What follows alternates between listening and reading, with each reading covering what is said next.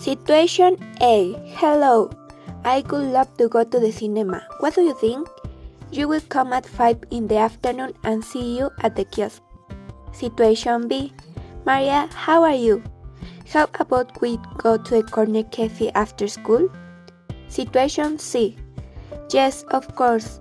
I would love to go with you, but what day could be Saturday or Sunday? Situation D. Roswell, you are free for the weekend? Would you like to accompany me to my basketball training seasons? And my name is Sua Jimena Hernandez Hernandez.